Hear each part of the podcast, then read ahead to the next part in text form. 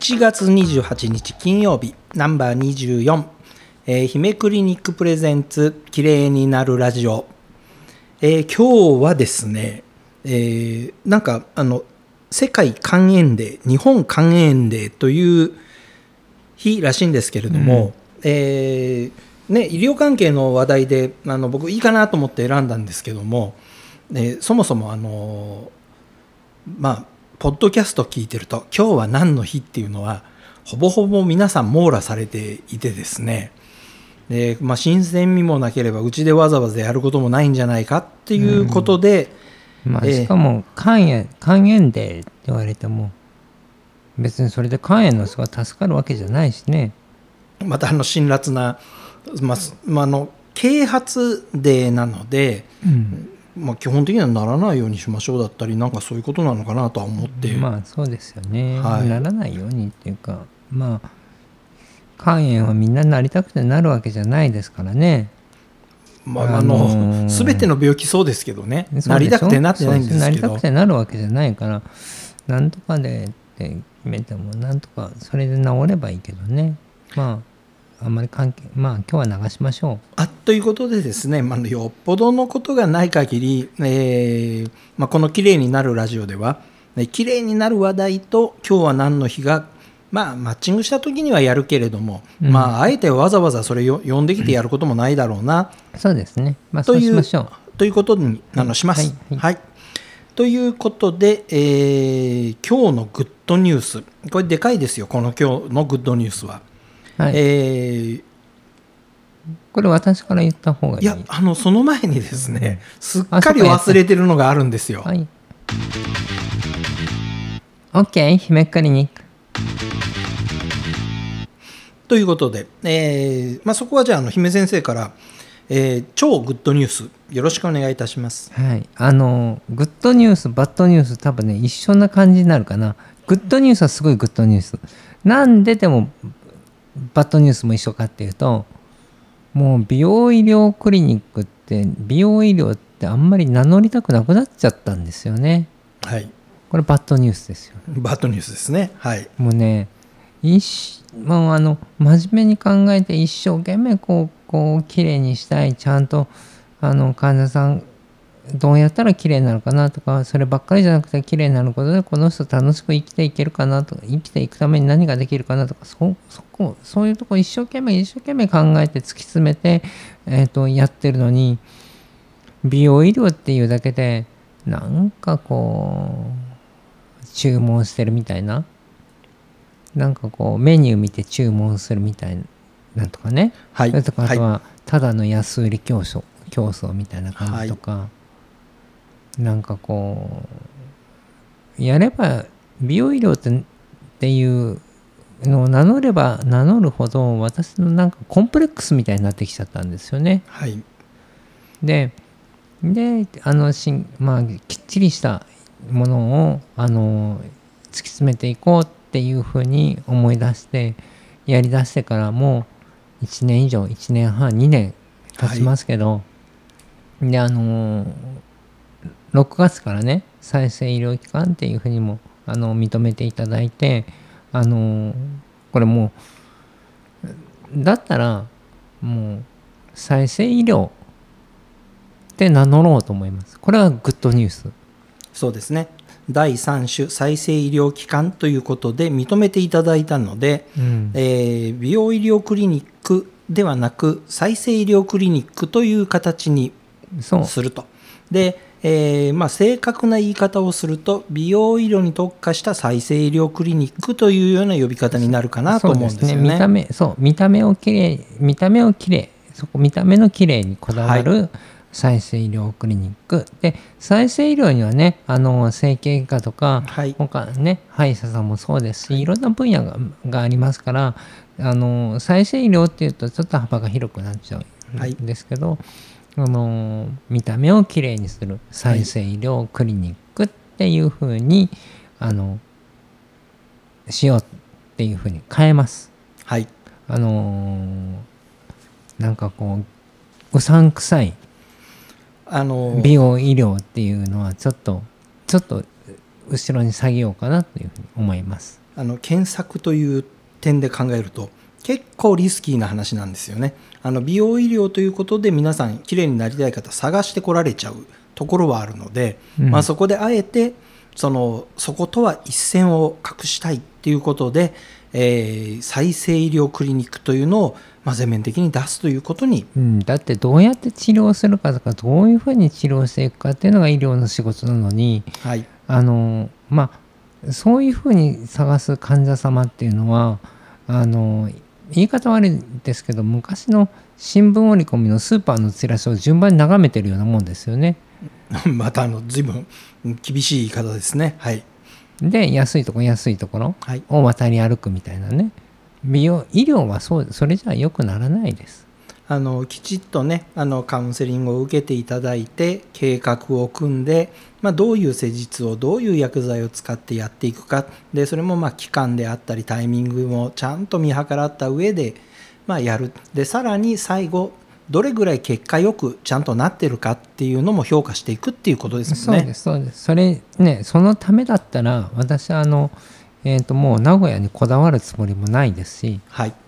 名古屋は拠点でいますけどはい。あのそれこそ私に、えー、と診察してほしいその見た目のこん綺麗について、はい。見た目の綺麗について再生医療を使って、えー、と診察してほし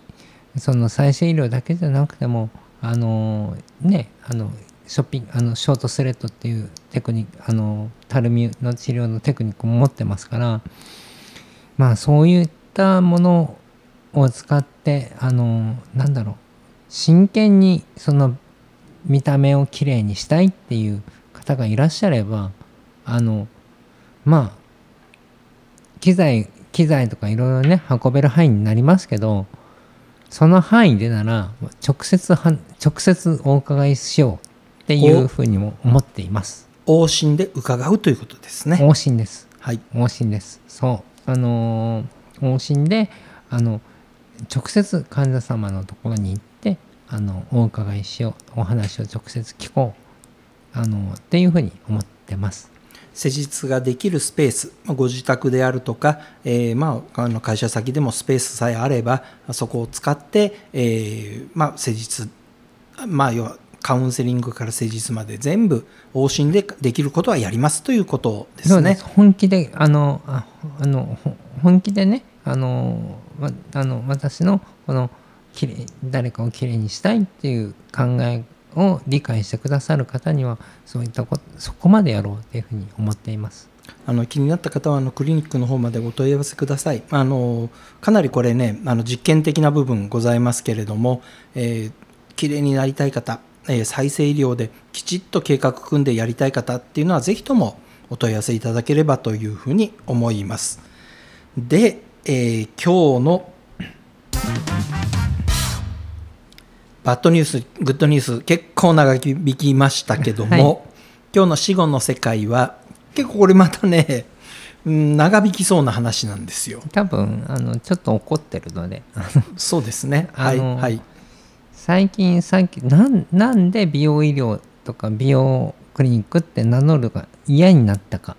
っていうのまあ嫌になったかっていうかコンプレックスになっちゃったかっていうとそれはうさんくさい内容が多すぎたからですよね。はい。それと一緒になりたくないっていう思いがすごく強かったです。だから、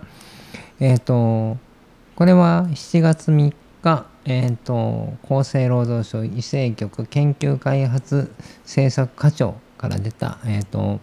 再生医療機関と提供医療機関管理者どの、まあ、まあ、再生医療機関の、あの、再生医療を提供する医療機関に対して出されたものなんですけど実はこの内容っていうのは再生医療の医療機関だけじゃなくて再生医療等の安全の確保等に関する法律を守りなさいっていうことなのでえっ、とあの全医療機関に対してあのが対象になる文章です。でどういうことかっていうと,、えー、と人その他生物に由来する原料等についてはウイルスプリオンって分かります？タンパク。タンパク。脳に溜まってあの狂牛病になったパターンのやつですすよね。プリオン等による感染症のリスクを完全に否定することができないことを鑑み、えー当該原原料等を用いて製,、えーと製造される、えーうんとこれが要は再生医療等の安全性の確保に関する法律に該当します。はいでうんその中で、えー、と第2条第4項に規定する細胞加工物についてあのいろいろ論議議議論があってこの文章を発行しましたっていうことが書いてるんですけど、えっ、と要は細胞加工物というのは何だっていうことになるんです。うんなんか漠然となんかすごいもののようには聞こえるんですけれども、うん、これはだからあのうちのねあのクリニックが使う PRP とかばっかりをとかそういったものだけを対象にしてるわけではなくって、はい。えー、と何かの人その他の生物からの細胞から作ったもの細胞を原料として作ったもの。はい。えー例えば、うん、その上積みでやったりとかそのまあその細胞の断片そのものが入るっていうのはこれはえっ、と何でしょうえっ、と再生医療の中でもかなり高度なことになって、それはまあはっきりとうんしっかり指定されてる期間じゃないとできないんですけどはい。細胞加工物っていう柔らかい言い方にするとそのそれを培養した上澄み液はいっていうものがあの対象になもうなんていうかな入ってくるんですけどこれ上澄み液であるとえっ、と実はその再生医療機関じゃなくても扱えるんです。だんだん話がややこしくなってきましたねこれ、うん。なんで扱えるかっていうところとかいろいろ聞き出しちゃうともうややこしくなりすぎるんですけどややこしくなりすぎるんですよ。そうなんです。細胞の混入の可能性が全くないようにしていれば、えー、と再生医療機関の指定を受けてなくても使えるんです。はいでそうまあそれにか関してねえー細胞加加工物の製造に用いられる原料のリスクのあり方につついてのあの文書です。でこれをあの紐解いて、えー、とそうすると何を守りなさいって言って言うと、まあ、これかなり前なんですけど平成15年に、えー、と厚生労働省告示第210号っていうところで、えー、と生物由来原料基準っていうものがあります。はい。まあだいぶ昔のねはい。から続いてるものなんですけどあのここで特に人ゆ最近はな人由来なんとか配合とか。要はあの成長因子とずっと言ってたものですよねこれ。成長因子が入ってるとかあとは何ていうかなステムセル何のステムセルみたいな。あななんのね？はいどこの、な何の幹細胞ですかってよくわかんない。ステムセルとかはい。配合とかあとはエクソソーム配合とかはい。書いてありますけどそれっていうのは人由来の人まあ他の生物も入りますこれには。はい。あのえっ、と要は特に人はい。においてはあのこのウイルスプリオン等の感染のリスクっていうところを完全に否定することができない。っていうことを鑑みてっていうことを強く言ってるんですね。でえっ、とそうすると私があの今までねえっ、とあの取り扱ってきた成長因子製剤はい。でも輸入のものが結構あったんですけどはい。それを一個ずつチェックしようとしました。はい。そうすると生物由来原料基準っていうところを完全に満たせるものがないんですよね。随分それは困ったことになるじゃないですか。困りました。使えないわけですよね。でも、まあ、ここまで強くは言われてなかったのとまああとは何ていうかな。えっ、とねもう一度これ徹底しろって言ってるのがえっ、と必ずしも安全えっ、と何？適合していること。要は安全でないっていうことが確認されていないいないことをえっ、と要は説明しなさいってなってるんですよね。えっ、とそれはか患者さんに説明しなさいってことですか、になってるんです。はいはいだから、えっと何が一番確認できなかったかっていうと製剤自体の感染症チェックっていうのが分かりました。はいうんでそれはあのど大体どこの製剤も開示してました。はいもう一つわからない。製造日も分かりました。はい、製造日も分かるあ分からないのもあったかな。うん。あの使用期限は大体書いてあるんですけど、はい。いつ使用作られたものかっていうのが分からない、はい。ロットは分かるから多分それ開示してくれればいいんですけどなかなか開示してもらえない。で、えー、とあともっと遡るとそれを提供するのはだまあ外国人かもしれないし日本人かもしれないんですけど人ですよね人由来ですからそうなりますよね。その人がその人に対しての説明。えー提供して良いかどうかの確認が取れてない可能性があるということですね。そうです。とあとはその人ということはあこれは何を言ってるかというとどこにまとめられるかというとその人の診察をしているかどうか問診等により確認をしているかどうかそりゃそうですよね。っていうことが明記されてます。はい。でそうするとこれもこの後いろいろ調べました。英文英文のいろんなニュースを調べました。これ人権問題になることが分かりました。要はもう技術的なその問題以上に倫理的な問題まで絡んでくるってことですか？そうなんです。あの例えば、えー、と私も効果あるのは胎盤由来要は胎児成分由来羊水胎盤羊膜。このこういう胎児成分由来のを原料とした例えば上澄み液培養液であればまあそこに混じってくる成長因子の数っていうのは、まあ、かなりやられますから、えー、と効果出るだろうと思ったんですけどびっくりしたのが何に使われるかわからないまんま回収されているものが原料になっている可能性がある。だんだんちょっとねこれ怖い話にまでなってきましたので、うん、えー姫先生これね前編という形でそうですね。あの後編明日お話ししていただけますでしょうか？わかりました。じゃあこれ後編に持っていきましょう。はい持っていきましょうということで、えーなんかねグッドニュースバッドニュースが飛んだどころの話ではなく、まあ、死後の世界で、えーちょっと出所不明な成長因子なんて話をえー軽く選んできたらですねなんか蓋を開けたら中からとんでもないパンドラの箱を開けちゃったみたいな状態になってますので、はいえーぜひとも明日後編を続きお聞きください。ということでぜひとも皆さん明日もまたお会いしましょう。